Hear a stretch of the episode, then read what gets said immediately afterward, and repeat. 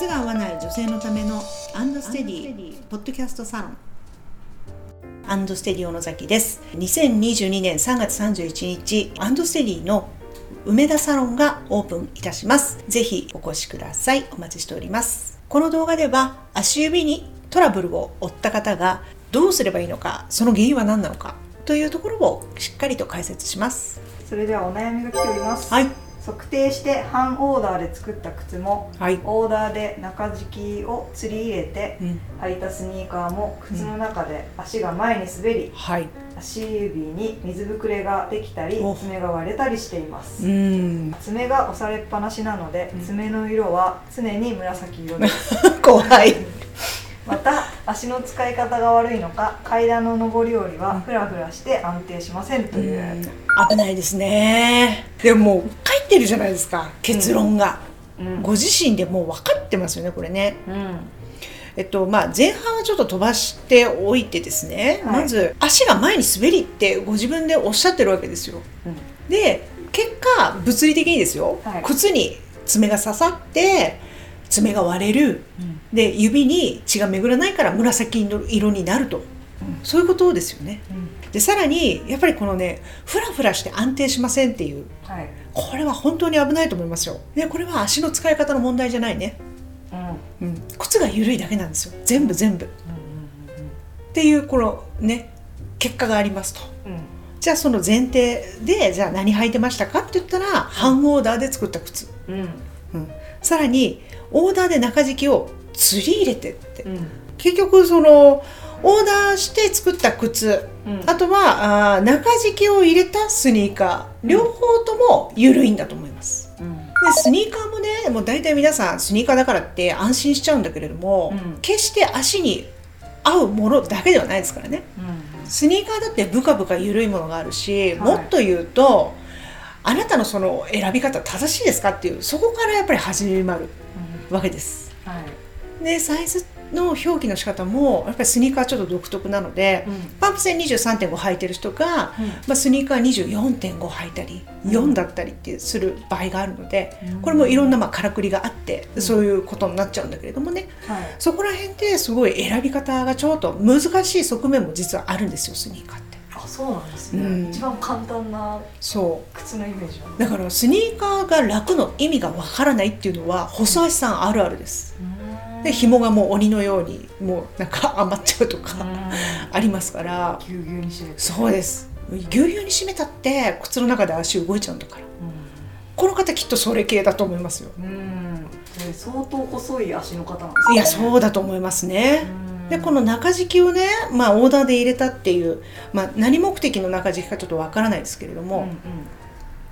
歩行をねちゃんと矯正してくるものなのか、うんあとは、まあ、この方のお話からう拝察するとですよ、ううんん、多分靴の中の溶石を潰す役割しかこれしてないよねって思う、んでもそれでも潰しきれてないから、ゆらゆらしちゃうわけじゃないですか。うん。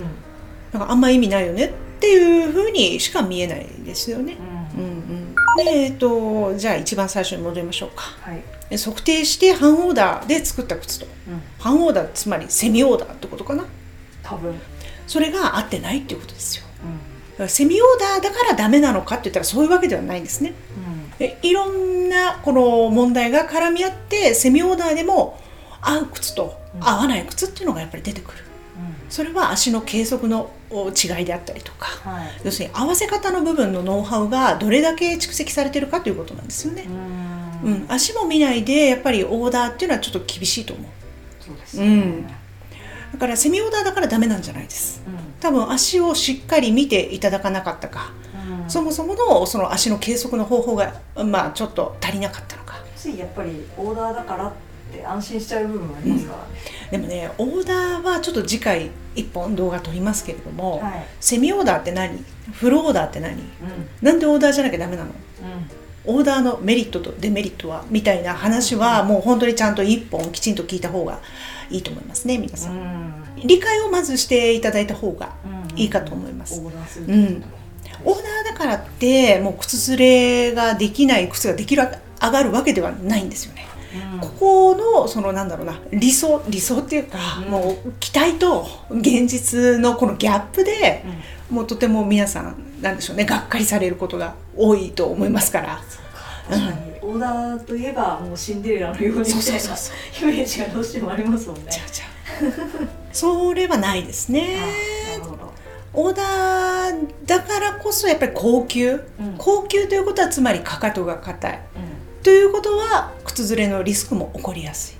ということはやっぱり鳴らし履きっていうのは絶対にマストだっていうことなんですよでもそこをどうしてもすっ飛ばしちゃうというかうん。うんねもう合う靴作ったからもう明日から履けるとかっていうことはないんですよね。はい、そこそこですね。まあそういうところをちょっといろいろう調整をするというか、まあ知識をね身につけていただくと、はい。本当にいいオーダーの靴が出来上がると思います。